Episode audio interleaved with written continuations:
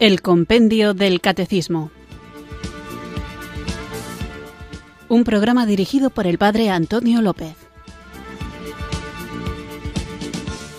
Muy buenas tardes, queridos oyentes de Radio María. Recibido un cariñoso saludo desde Irurzun, en Navarra, quienes sintonizáis una tarde más esta emisora de la Virgen, esta radio que cambia vidas, Radio María, para sintonizar el Compendio del Catecismo, nuestro espacio diario de formación en el que tratamos de conocer la fe que debemos vivir, compartir y defender. Siguiendo con la serie con las que inicio el programa últimamente a propósito de algunas cuestiones prácticas sobre la liturgia, hoy me gustaría comentar una cuestión que en más de una ocasión se me ha consultado y que a veces genera confusión en el pueblo, en unos casos porque se hace rara y en otros casos porque hay quien no entiende por qué no se hace más a menudo. Y me refiero a la distribución de la Eucaristía. Hay gente que se sorprende cuando ve a un laico o a una religiosa repartiendo la comunión y hay quien dice que por qué no reparte la comunión los laicos si también ellos son ministros, sacerdotes o pertenecen al pueblo de Dios y pueden tocar a Cristo con sus manos y repartirlo y que además eso es una obra muy buena de apostolado. Bien, habría otro tema que no es litúrgico sino más teológico que es algo de lo que también ha hablado mucho el Papa Francisco, que es la clericalización de los laicos, que va de la mano, curiosamente, con la laicización de los clérigos. Y es que a veces se piensa que un laico comprometido, un laico que tiene un papel importante en la Iglesia es aquel que realiza las funciones propias del sacerdote. Y eso es un error, porque daría la sensación de que para ser un buen cristiano hay que ser sacerdote y solamente los que hacen funciones sacerdotales son cristianos auténticos. Y eso, vuelvo a repetir, es un error, porque cada uno, conforme a su vocación, tiene sus propios servicios, sus propios ministerios. Entonces, ¿quién puede repartir la Eucaristía? ¿Quién puede dar la comunión? Para no dar la sensación de que me rijo por mis opiniones, vamos a leer el derecho canónico que dice en el canon 910 que ministros ordinarios de la comunión son el obispo, el presbítero y el diácono. Además, en la reforma litúrgica posterior al Concilio Vaticano II se incorpora al derecho de la Iglesia un concepto que es novedoso con respecto al derecho canónico anterior, que es el de ministro extraordinario. Ministro extraordinario es el acólito o también otro fiel designado según el canon 230. ¿Y qué dice el canon 230? Donde lo aconseje la necesidad de la Iglesia y no haya ministros, pueden también los laicos, aunque no sean lectores ni acólitos, es decir, que no hayan recibido el ministerio del acolitado, suplirles en algunas de sus funciones, es decir, ejercitar el ministerio de la palabra, presidir las oraciones litúrgicas, administrar el bautismo y dar la Sagrada Comunión según las prescripciones del derecho. Después de la promulgación del Código de Derecho Canónico, el Magisterio de la Iglesia ha intervenido en diversas ocasiones para recordar lo que es la figura del ministro extraordinario. Sobre todo, la instrucción Redemptionis Sacramentum, que es de la que más estamos hablando, sobre algunas cosas que se deben observar o evitar acerca de la Eucaristía, dice que hay algunas cuestiones acerca de la colaboración de los fieles laicos en el sagrado ministerio de los sacerdotes donde se habla de este tema. Y dice que el ministerio de la comunión, vuelvo a repetir, corresponde, ahora cito Redemptionis Sacramentum, corresponde de modo ordinario a los diáconos, presbíteros y obispos. Si se confía a los laicos, debe ser siempre de modo extraordinario y a modo de suplencia. Es un abuso que se debe evitar que los laicos administren la comunión sin que se den las condiciones debidas. El hecho de que haya laicos que repartan la comunión es de carácter extraordinario. Para evitar confusiones sobre la función de los laicos en la Eucaristía, se llega a precisar que se debe usar la expresión ministro de la comunión, no ministro de la Eucaristía. Solo el sacerdote válidamente ordenado es ministro capaz de confeccionar el sacramento de la Eucaristía actuando en la persona de Cristo. Por eso, ministro de la Eucaristía es solamente el sacerdote. El laico que reparte la comunión se llamaría ministro de la comunión y no de la Eucaristía. Para no provocar confusiones han de ser evitadas o suprimidas algunas prácticas que se han venido creando y que se pueden ver en algunas parroquias, como por ejemplo que los ministros de la comunión extraordinarios comulguen tal y como lo hacen los sacerdotes concelebrantes, es decir, que se acerquen al altar en el momento previo a la Eucaristía, justo después del rito de la paz, y que se les dé la comunión antes de que comulgue el propio sacerdote, para que después de este es el Cordero de Dios que quita el pecado del mundo, sacerdote y laicos que van a ayudar a repartir la comunión comulguen juntos. Por eso no se debe dar la comunión a los ministros extraordinarios como si fueran concelebrantes. Asociar a la renovación de las promesas sacerdotales en la misa crismal del jueves santo a otros fieles que renuevan votos religiosos o reciben el mandato de ministros extraordinarios de la comunión. Yo esto no lo he visto nunca, pero si Redencionis Sacramentum habla de que hay que evitar este abuso, es porque seguro que se hace. Que en la renovación de las promesas sacerdotales del Jueves Santo haya también laicos no sacerdotes ordenados, no sacerdotes ministeriales, que también renuevan sus promesas o su compromiso.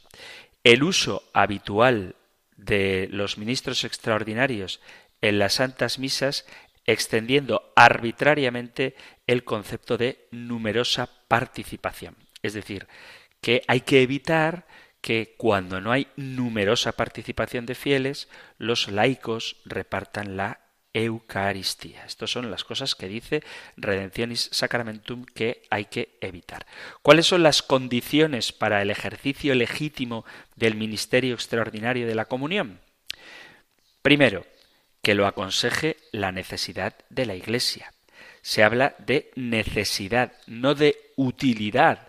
A modo de ejemplo, sería necesidad que no se pueda atender en un tiempo razonable a todos los fieles que piden la comunión, de modo que si solo hubiera un sacerdote distribuyéndola, la misa se alargará excesivamente. Esto ocurre en el caso de las peregrinaciones populares, en las misas dominicales muy numerosas o en otras ocasiones similares. Por lo tanto, no se refiere a otros criterios como la solemnidad de una celebración o que haya un grupo particular de personas. Si es una gran solemnidad y el número de fieles que asisten no es excesivo, no hace falta recurrir a un ministro extraordinario de la comunión. El hecho de que se prolongue un poquito más el tiempo que dura la misa, porque se tarda en dar la comunión, no es una razón para que haya ministros extraordinarios de la comunión. De hecho, hasta sería bueno que se tardara un poquito en dar la comunión para que haya más tiempo de acción de gracias, porque si se da la comunión muy rápido y se hace inmediatamente la oración poscomunión, la bendición y despedida, normalmente en pocos minutos después de haber recibido el Santísimo Cuerpo de Cristo, la gente está saliendo de la iglesia. Entonces, el hecho de que haya que esperar unos diez minutos, como mucho, que normalmente no es tanto, para que todos los fieles reciban la comunión, lejos de ser un problema, todos los fieles que quieran, lejos de ser un problema, favorecería una adecuada acción de gracias. También, aparte de cuando hay muchísima gente preparada para recibir la Eucaristía, se permite cuando no hay ministros. Si hay ministros que pueden atender al ministerio de la comunión, aunque sea incómodo, se puede hacer. Si resulta que el sacerdote celebrante es un hombre mayor o enfermo, al que le cuesta mucho tiempo o incluso es peligroso para él porque está impedido para caminar bajar las escaleras del presbiterio, sí que se le puede permitir a un laico repartir la comunión siempre y cuando no haya otro sacerdote aunque no esté celebrando la misa.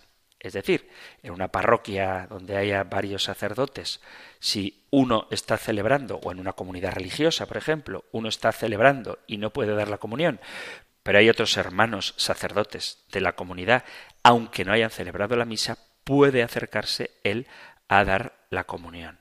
Dice Redemptionis Sacramentum, repruébese la costumbre de que aquellos sacerdotes que, a pesar de estar presentes en la celebración, se abstienen a distribuir la comunión encomendando esta tarea a los laicos.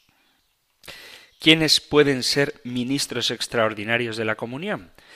Puede haber ministros establemente designados, es decir, aquellos que han recibido el ministerio del acolitado, y además el sacerdote que celebra la Eucaristía con ciertas condiciones puede designar ocasionalmente a un ministro extraordinario de la comunión. El ministro extraordinario debe ser acólito o otro laico, y por acólito no entendemos a cualquiera que ayude a misa. El acolitado es uno de los ministerios laicales. La figura del acólito en el derecho canónico ha sido introducida en una carta apostólica que se llama Ministeria Quedam. La función del acólito está descrita en ese canon 230 del que he hablado antes. Y en la regulación que se hace del acólito se incluye la función de distribuir como miembro extraordinario, o sea, no ordinario, sino extraordinario, la Sagrada Comunión cuando faltan los ministros. Esto que dice no significa que el acólito pueda dar la comunión casi como ministro ordinario, sino que si se cumplen los requisitos previstos para llamar a un ministro extraordinario de la comunión, se debe preferir a un laico, a un acólito, antes que a otros laicos. El ministerio instituido del acolitado hace que tenga la función de administrar el sacramento de la Eucaristía de modo extraordinario, pero no dispensa de los requisitos que la hacen lícita. ¿Qué quiere decir esto? Que el hecho de que tengas el ministerio de acólito no significa que cualquier día, aunque haya 20 personas en misa, puedas repartir la comunión. No te da el derecho a repartir la comunión de forma ordinaria, sino que te capacita para que de manera extraordinaria puedas servir, puedas ejercer este ministerio, este servicio. Por ello, para que el ejercicio del acolitado como ministro extraordinario de la comunión sea legítimo, se deben dar los demás requisitos que hablábamos antes. Si no hay un acólito instituido, se debe escoger a otro laico, pero hay como una especie de prioridades. Si hay alguien que no es acólito instituido, pero tiene el ministerio de electorado, que lo haga el lector.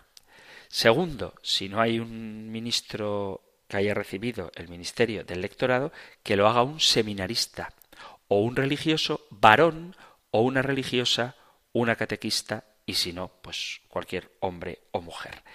El obispo puede cambiar, según él quiera, este orden que he dado. El lector, también lo digo aquí, no es el que lee en misa, sino no simplemente el que lee en misa, sino aquel que ha recibido el ministerio del lectorado. No es simplemente el que sube al ambón a leer, aunque lo haga todos los días. Esta persona puede ser escogida para administrar la comunión, pero no por el hecho de ser quien lee habitualmente, sino por las propias características personales que tienen. Quien puede designar a los acólitos es el obispo. Solo excepcionalmente lo puede hacer el sacerdote que celebra la Eucaristía. Un fiel ordenado, si lo sugieren motivos de verdadera necesidad, puede ser delegado por el obispo en calidad de ministro extraordinario para distribuir la Sagrada Comunión también fuera de la Eucaristía, utilizando para esto la propia forma litúrgica de bendición. En casos excepcionales e imprevistos, la autorización puede ser concedida por el sacerdote que preside la Eucaristía. Además, los ministros extraordinarios deben recibir una formación adecuada para el cargo que reciben.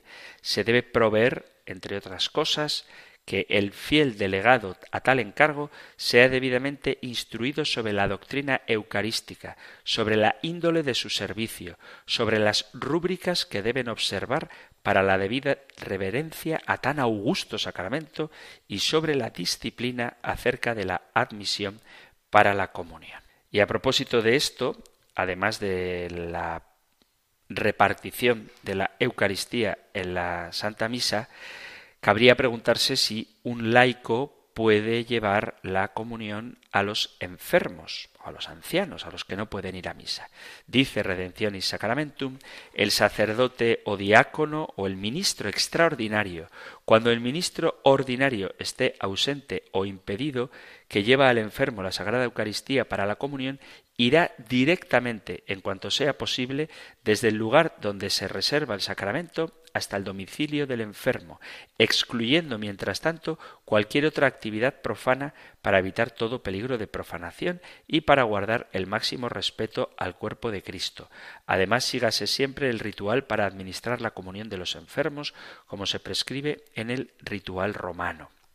Es decir, que sí se puede llevar por parte de un laico la comunión a un enfermo directamente. No vale echarse un café por el camino o jugar la partida de cartas con el Santísimo en el bolsillo y luego ir a repartir la comunión.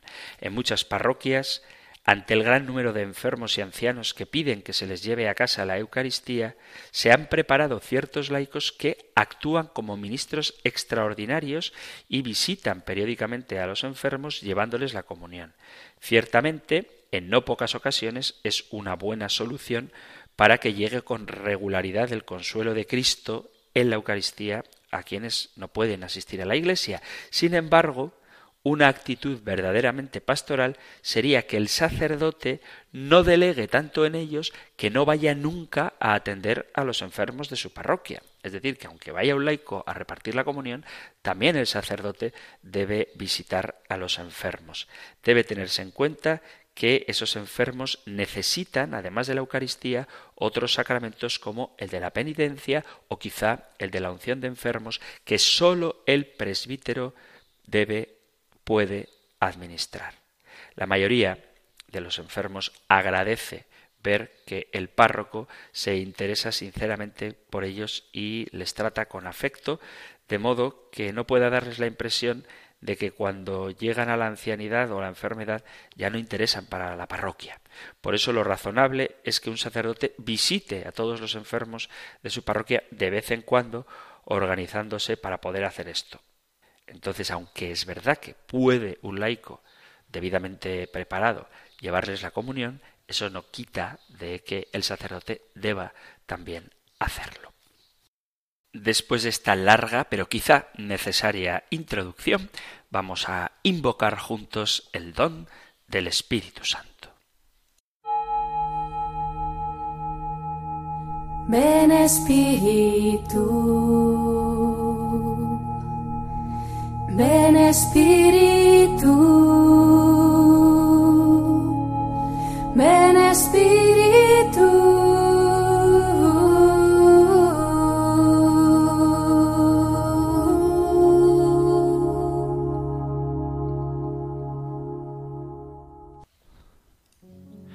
Qué bueno eres, Señor.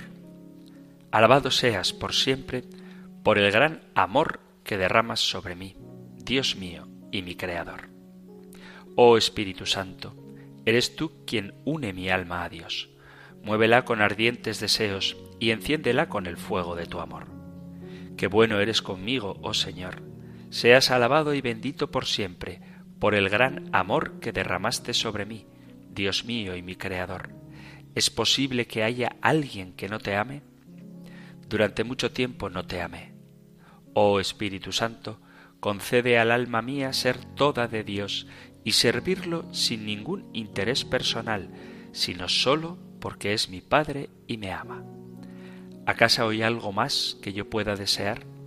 Oh Señor Jesucristo, cómo son desproporcionados nuestros deseos a tus maravillas, las cuales son más grandes que cualquier petición nuestra.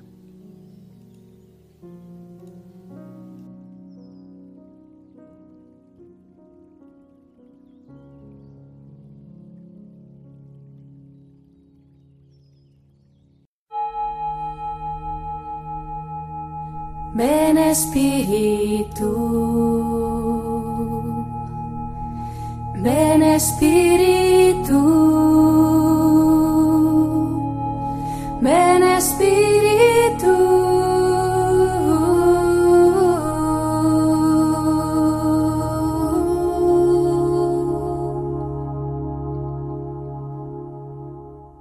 Vamos allá con nuestro nuevo programa y os recuerdo que acabamos de comenzar una nueva sección del compendio del catecismo que dedicaremos a los siete sacramentos de la Iglesia. En el programa anterior veíamos cómo se distinguen los sacramentos de la Iglesia en tres grupos, los sacramentos de la iniciación cristiana, bautismo, confirmación y Eucaristía, los sacramentos de la curación, penitencia y unción de enfermos, y los sacramentos al servicio de la comunión y de la misión, el orden sacerdotal y el matrimonio.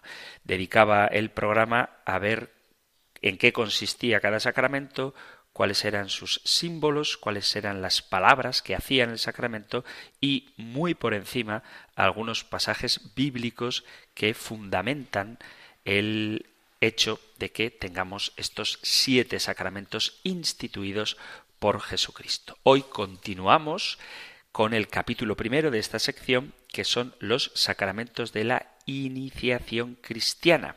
Lo que trataremos hoy lo encontráis en el Catecismo Mayor en los puntos 1212 y 1275. Nosotros escuchamos ahora la pregunta 251 del compendio del Catecismo. Número 251. ¿Cómo se realiza la iniciación cristiana? La iniciación cristiana se realiza mediante los sacramentos que ponen los fundamentos de la vida cristiana. Los fieles, renacidos en el bautismo, se fortalecen con la confirmación y son alimentados en la Eucaristía.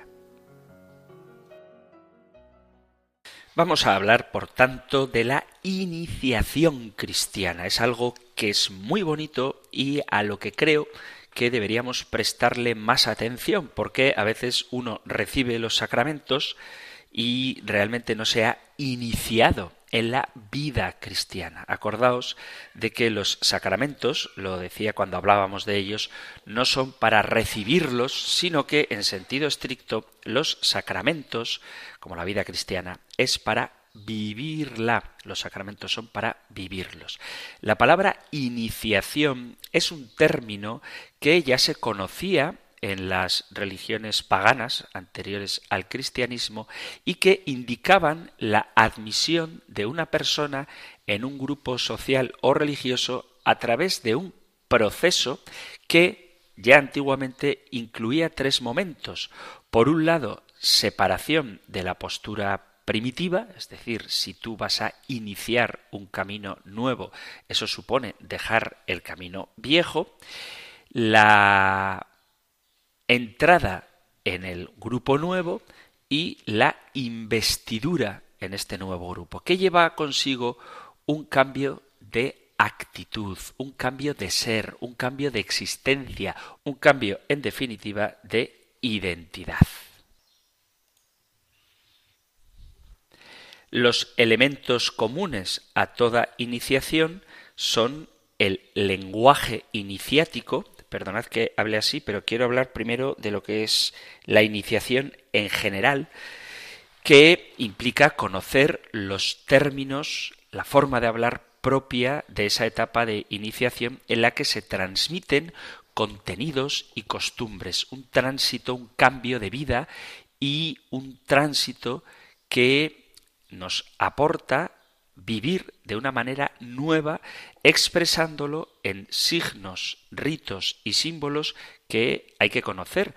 Un cambio que tiene una duración en el tiempo apropiados para la transformación y una regulación del grupo que acoge. Es decir, que si tú quieres llevar esta vida nueva, tienes que conocer el lenguaje, la estructura y el grupo al que quieres pertenecer. Además, también compone este, estos elementos de la iniciación costumbres, formas de actuar que salvaguardan la identidad del grupo. Además, hay que conocer el culto, de eso estamos hablando últimamente, los valores y la propia inculturación y también el significado de los símbolos, de los ritos que indican una muerte a la que sigue un renacimiento. Además, cuando se inicia alguien en un grupo nuevo, también se introduce en un grupo en el que se crean lazos y relaciones sociales. La iniciación forma parte de ritos de paso, de tránsito, que están vinculados a los momentos claves de la existencia, como decía el compendio del catecismo en la pregunta 250, que todos los sacramentos de iniciación corresponden a momentos importantes de la vida, de la vida cristiana que se asocian a los momentos importantes de la vida humana, nacimiento, pubertad, etc. Los ritos iniciáticos, los ritos de iniciación, tratan de dar sentido a este cambio. Y toda iniciación se caracteriza por que abarca la totalidad de la persona. Es decir, no se trata de que tú te apuntes a un club ¿Sabes? Te anotan en la partida de bautismo y formas parte del club de los cristianos. No se trata de eso, sino que abarca a la persona, al hombre, en todo lo que es e inaugura una forma nueva de relacionarse con uno mismo, con los demás y fundamentalmente con Dios. Por eso, en los ritos de iniciación se realiza lo que significan. Además, es dinámico, porque hay un proceso gradual en el que se marca verdaderamente un antes y un después. Cuando tú recibes el bautismo, sobre todo si es de adulto, desde luego cuando recibes la confirmación, que se suele recibir de adulto, y la comunión, que tienes ya uso de razón, de adulto, en ese sentido, aunque no puedas votar, pero eres una persona capaz de entender lo que estás recibiendo, esto implica que hay un movimiento, hay un proceso gradual, hay un antes y un después. La Iglesia asumió este término de iniciación cristiana bajo la influencia del lenguaje mistérico y lo aplica al proceso por el que uno se hace cristiano a través de un aprendizaje global, general, de la vida de fe. Si históricamente el término iniciación cristiana expresa el vínculo que existe entre los tres sacramentos de la iniciación, en el sentido teológico, iniciación cristiana significa la asimilación gradual a Cristo que realiza en el hombre su misterio del Hijo de Dios. Es decir, que los sacramentos de la iniciación cristiana lo que pretenden es configurar a quien los recibe con la persona de Cristo para que la acción salvadora de Dios, obrada en el Hijo de Dios, se haga realidad en nosotros. La iniciación cristiana no se reduce a un hecho meramente educativo.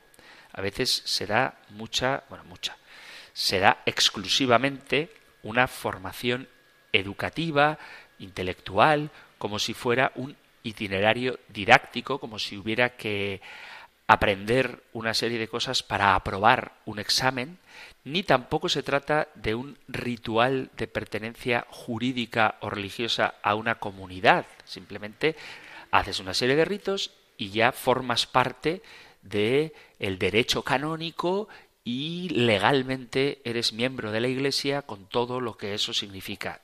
Esto también, pero no solo eso, sino que expresa y esta es la grandeza, el misterio que introduce al hombre en una vida nueva, transformándola en su ser, comprometiendo personalmente a quien quiere entrar en la Iglesia en una opción de fe para vivir como hijos de Dios, integrándonos en una comunidad que nos acoge como miembros por el bautismo, que nos compromete y nos inspira en el modo de obrar la confirmación y que nos alimenta con el pan de la palabra y de la vida eterna, que es la Eucaristía. Estos tres momentos sacramentales por los que somos regenerados por el bautismo, consagrados en la confirmación y alimentados por el cuerpo de Cristo en la Eucaristía, no agotan el proceso gradual de crecimiento en la fe. Es decir, que aunque tú hayas hecho la comunión después de haber sido bautizado y hayas recibido la confirmación antes o después de haber recibido la primera comunión, eso no significa que tu proceso de crecimiento haya terminado. La iniciación es un inicio, pero no es una culminación de la vida cristiana.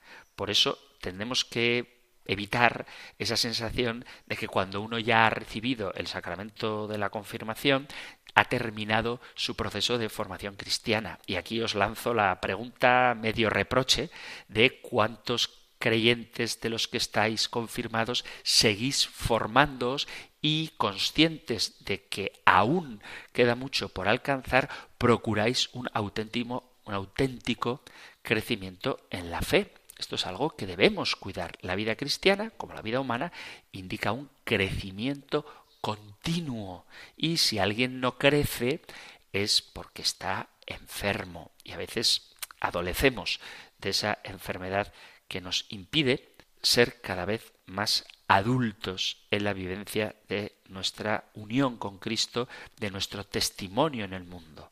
¿Cuánta gente ya no ve los programas de televisión que veía cuando era niño, no se alimenta como se alimentaba cuando era niño, no tiene como meta deportiva las mismas marcas que hacía cuando era niño, es decir, si uno corría 100 metros de niño en un tiempo determinado, no se sentiría orgulloso si con 30 años o con 45 sigue corriendo igual que cuando era niño. Y sin embargo, en la vida de fe, a veces nos hemos estancado teniendo una catequesis que se ha quedado en la que recibíamos de niños, una vida de oración que no es muy distinta de el modo como rezábamos cuando éramos niños, unas obras de caridad que se asemejan a las que hacíamos cuando éramos niños, sabes que echabas tus 50 centimillos en el cepillo de la parroquia y ahora sigues echando 50 centímetros, ahora sigues rezando cinco minutos antes de acostarte, ahora sigues conociendo la Biblia como cuando estabas preparándote para la primera comunión. Pues eso indica que hemos olvidado que el inicio de la vida cristiana es un proceso que dura toda la vida y no podemos conformarnos con vivir nuestra experiencia de fe igual que cuando estábamos preparándonos para la primera comunión. De ahí que la importancia de la iniciación cristiana no esté tanto en el ámbito de los ritos, sino más bien en el ámbito de los contenidos, de lo que ella significa y de la realidad que expresa.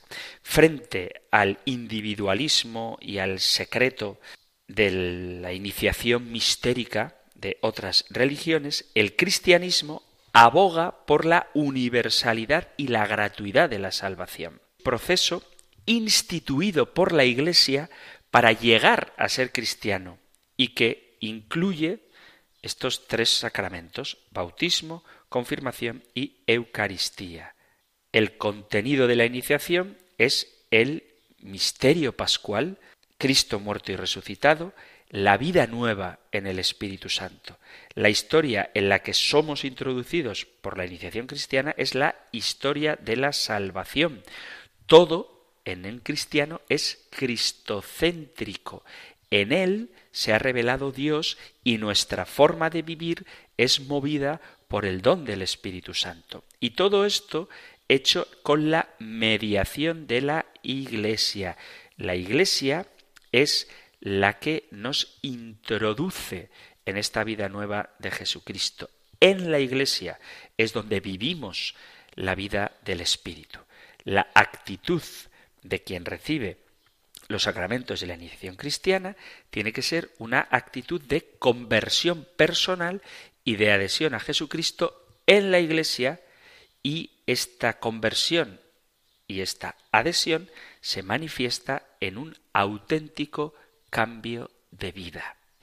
Ojalá que quienes recibimos los sacramentos de la iniciación lo hagamos para cambiar nuestra vida, para ser criaturas nuevas. La iniciación cristiana tiene una dimensión teológica porque en su centro está el Dios de Jesucristo, Dios Padre que tiene la iniciativa y ofrece gratuitamente la salvación en su Hijo y nos transforma esencialmente por el Espíritu Santo. Se trata sobre todo de expresar y participar una vida nueva. En todos los momentos de la iniciación cristiana se manifiesta esta dimensión de gratuidad de la salvación. Además, tiene una dimensión eclesiológica, porque como es iniciación, es iniciación en la Iglesia, por la Iglesia y para la Iglesia. Sin la Iglesia no sería posible esta iniciación. Pero además de ser eclesial, es también personal, porque quien tiene que responder activamente a esa gracia que Dios gratuitamente nos da, quien debe aceptar y asumir libre y voluntariamente todo el don de Dios, es el que se inicia en la vida cristiana. La respuesta personal se traduce en una respuesta de fe y de conversión, porque esto integra la realidad de estos sacramentos. En el caso de los niños, esta conversión y esta adhesión de la fe se hace de forma indirecta en el bautismo y de una forma más directa, aunque insisto, siempre en un proceso creciente en los sacramentos de la confirmación y la Eucaristía. Además, la iniciación cristiana, como son sacramentos, expresan eficazmente los misterios en los que vamos a ser introducidos. En la medida en que recibimos estos sacramentos, tenemos una certeza de que lo que se está celebrando sacramentalmente se realiza verdaderamente en nuestra vida. Y además tiene un sentido histórico, un sentido de proceso, un sentido de crecimiento. Tal y como ha procedido Dios a lo largo de la historia, la fe ha de encarnarse y vivirse en una vida concreta.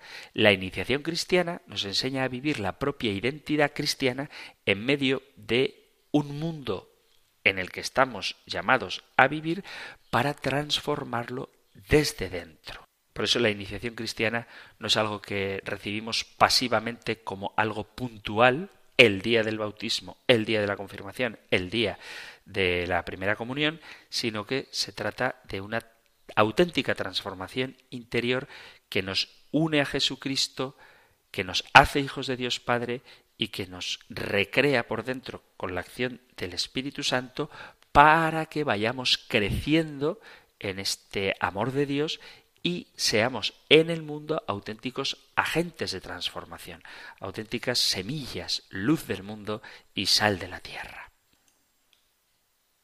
Vamos a hacer ahora una breve pausa musical antes de continuar con nuestro programa.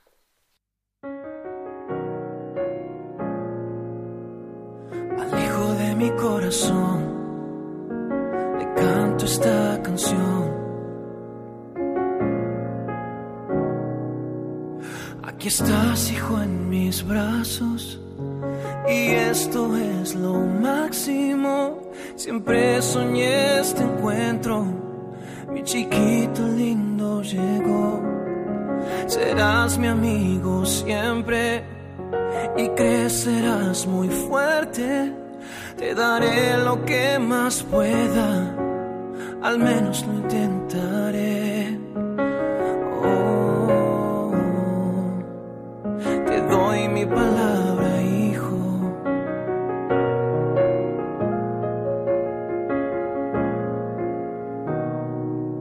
Cuando te miro a los ojos, me ilumina tu identidad un hombre de humildad, de integridad serás, el mundo entero conquistarás.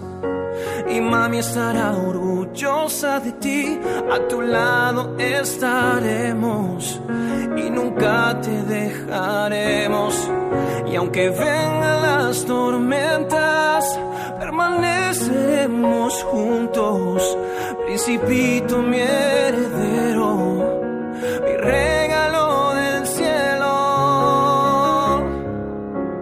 Fuerte serás, legado de Dios en la tierra serás. Naciste para amar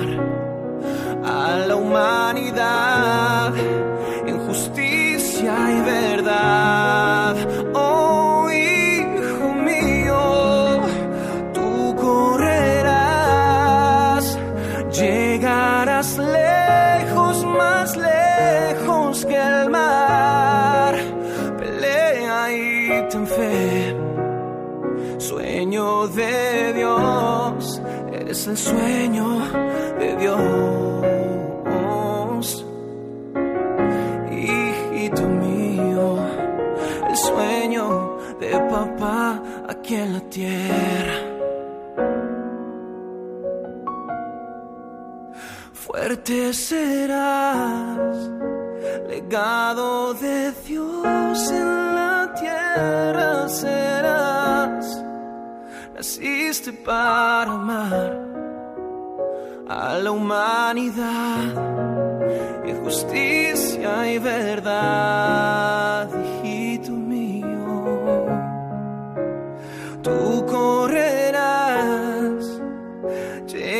lejos, más lejos que el mar. Pelea y ten fe, sueño de Dios, eres el sueño de Dios.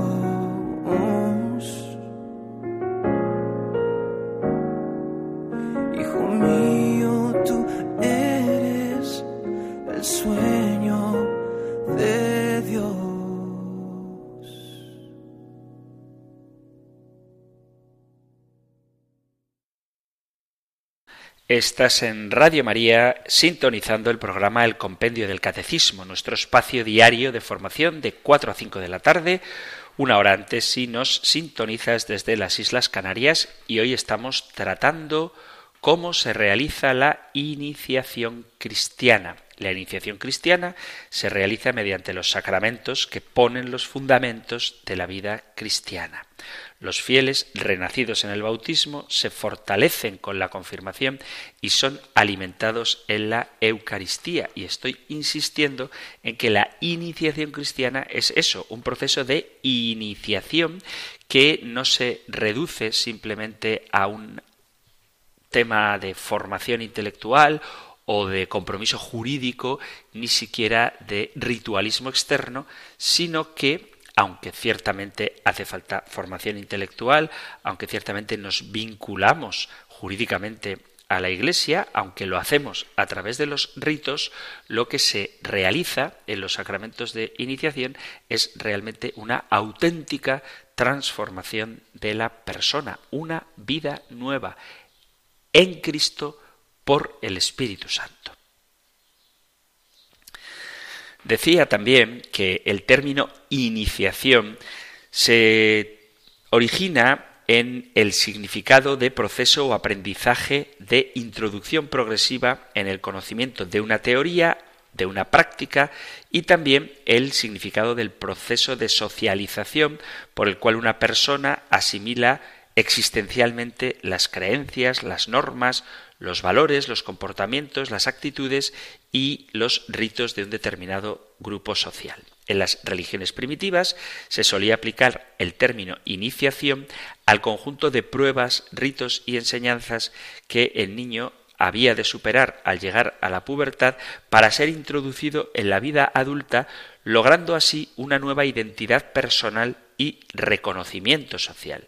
En las religiones antiguas, la iniciación llevaba consigo la introducción en una experiencia religiosa mediante el conocimiento de cosas ocultas y la práctica de unos ritos para transformar a los iniciados.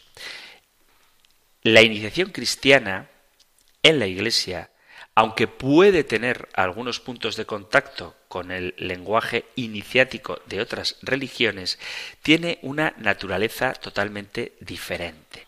La expansión del Evangelio en el mundo de la antigüedad hizo que la Iglesia admitiera algunas expresiones rituales procedentes del mundo de los gentiles, del mundo pagano, como había hecho también asumiendo algunas cuestiones del mundo judío, pero al asumir estos elementos hizo un discernimiento bajo la luz del Espíritu Santo entre lo que era incompatible con el mensaje cristiano y lo que podía ser armonizado con la tradición apostólica. Esto lo veíamos sobre todo cuando hablábamos de la inculturación. La iniciación cristiana tiene su origen en la iniciativa de Dios y supone la decisión libre de la persona que se convierte a Jesucristo por la gracia del Espíritu Santo y pide ser introducida en la Iglesia. La iniciación cristiana no puede reducirse al proceso de enseñanza y de formación doctrinal, sino que ha de ser considerada una realidad que implica toda la persona que ha de asumir existencialmente su condición de hijo de Dios en Jesucristo, abandonando el antiguo modo de vivir mientras va aprendiendo de la vida cristiana y entra gozosamente en la comunión de la Iglesia para convertirse en ella en adorador de Dios Padre y testigo de Jesucristo. La iniciación cristiana es la inserción de un candidato en el misterio de Cristo muerto y resucitado y en la Iglesia por medio de la fe y de los sacramentos.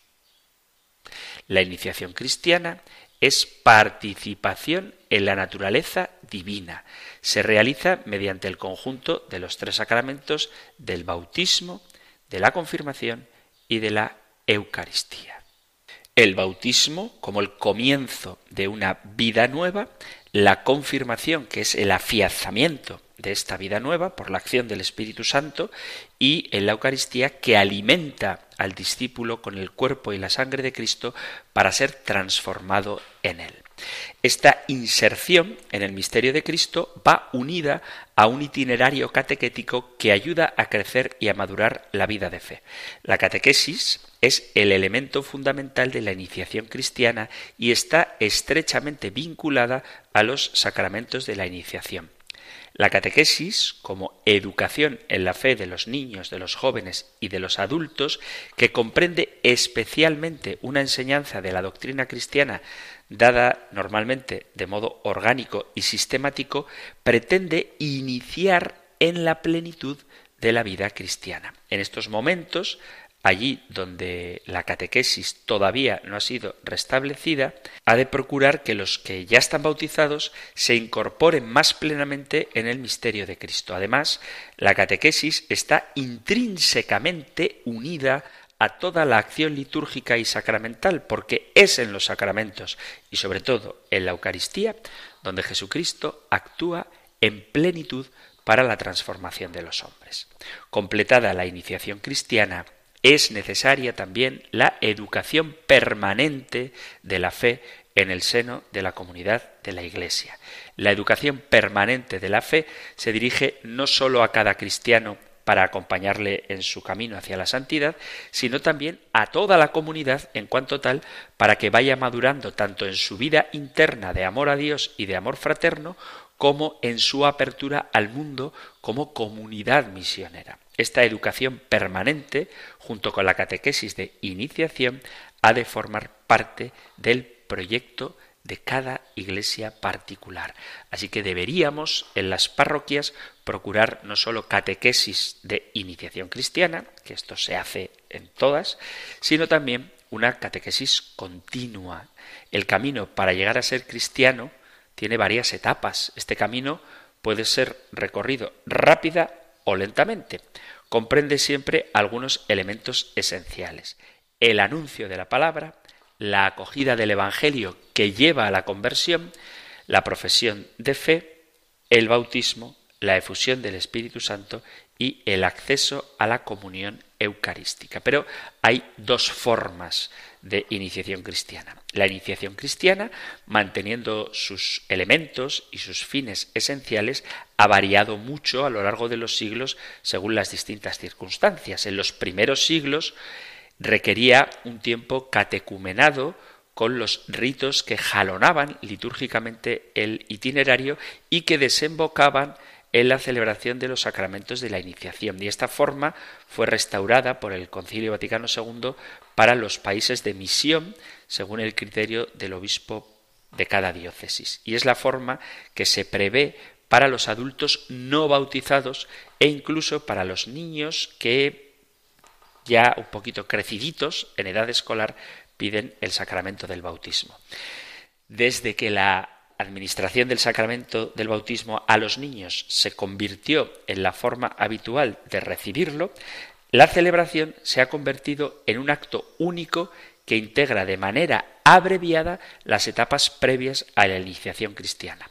Por su misma naturaleza, el bautismo de niños exige un catecumenado, una catequesis post-bautismal, se trata no sólo de la necesidad de una instrucción posterior al bautismo, sino del desarrollo de la gracia bautismal para que la conversión personal, el crecimiento del individuo sea posible. La catequesis nunca debe faltar a los niños que ya son cristianos, es decir, a los que ya se han bautizado. Así, la iniciación cristiana queda organizada en un itinerario catequético y sacramental y se desarrolla principalmente en la infancia y en la adolescencia. La meta es siempre la confesión de la fe y la plena y consciente integración del bautizado en la comunión y en la misión de la Iglesia. Por eso tenemos dos formas de recorrer la iniciación cristiana. Por un lado, la que afecta a los niños, que son incorporados en los primeros meses de su vida en el misterio de Cristo y de la Iglesia por el bautismo, y que se recorre con la recepción de los sacramentos de la confirmación y de la Eucaristía a lo largo de la infancia y la adolescencia. Y luego está la iniciación cristiana de personas no bautizadas, niños, jóvenes o adultos, que se lleva a cabo mediante la participación en un catecumenado, en un proceso más largo, que culmina en la celebración de los sacramentos de la iniciación. Hoy por hoy hay muchos adultos ya bautizados, pero que en realidad no están catequizados o que están catequizados y se han alejado de la fe o que incluso sin haber completado la iniciación sacramental, es decir, que han recibido solo el bautismo, solo el bautismo y la primera comunión, pero no la confirmación, y esto exige que reciban la adecuada iniciación cristiana. Desafortunadamente, hay muchos que han recibido los sacramentos de la iniciación, pero que realmente no han sido verdaderamente iniciados en la vida cristiana, que no entienden que la vida cristiana realmente supone un cambio esencial y desde luego un cambio en las costumbres, un cambio en el modo de relacionarse con Dios, con los hombres, con la naturaleza, con ellos mismos.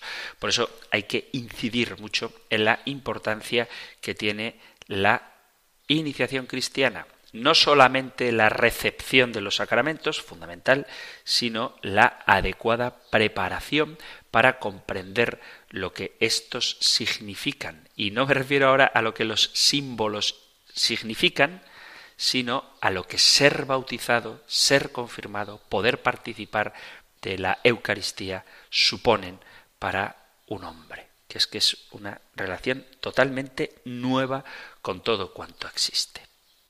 Hemos llegado al final del tiempo para el programa de hoy y ¿qué os parece? ¿Os parece que todos los que hemos recibido, todos los que han recibido los sacramentos de la iniciación cristiana realmente están iniciados en la vida cristiana? ¿Creéis que hay una conciencia clara de lo que supone estar bautizado? ¿Que los jóvenes que se confirman realmente se quieren comprometer en el testimonio de la vida cristiana? ¿Que la Eucaristía nos transforma eficazmente porque realmente entramos en comunión con el cuerpo de Cristo, estoy seguro de que todos, sobre todo quienes seáis catequistas, veréis en esto graves dificultades, pero hay que conocer lo que supone la nueva vida en Jesucristo a la que accedemos gracias a los sacramentos de iniciación. Y repito la palabra iniciación. Iniciar no es terminar, iniciar no es culminar, iniciar es un verbo continuo en el sentido de que es algo que no se queda en el momento en el que lo inicias, sino que dura, en el caso de los sacramentos, toda la vida e incluso toda la eternidad, somos bautizados y confirmados para siempre. Son esos sacramentos que junto con el orden sacerdotal imprimen carácter. Si hay alguna pregunta sobre estos temas que queráis compartir, si hay algún testimonio que queráis dar, alguna duda que plantear o alguna discrepancia que queráis debatir, sabéis que podéis enviar vuestros mensajes al correo electrónico compendio arroba radiomaria.es, compendio arroba radiomaria.es o al número de teléfono para WhatsApp 668 594 383 668 594 383. Terminamos ahora nuestro programa recibiendo la bendición del Señor. El Señor te bendiga y te guarde, el Señor ilumine su rostro sobre ti y te conceda su favor, el Señor te muestre su rostro y te conceda la paz. Muchísimas gracias por estar ahí, gracias por escuchar el compendio del catecismo y si queréis volveremos a encontrarnos en un próximo programa. Un fuerte abrazo. El compendio del catecismo un programa dirigido por el padre Antonio López.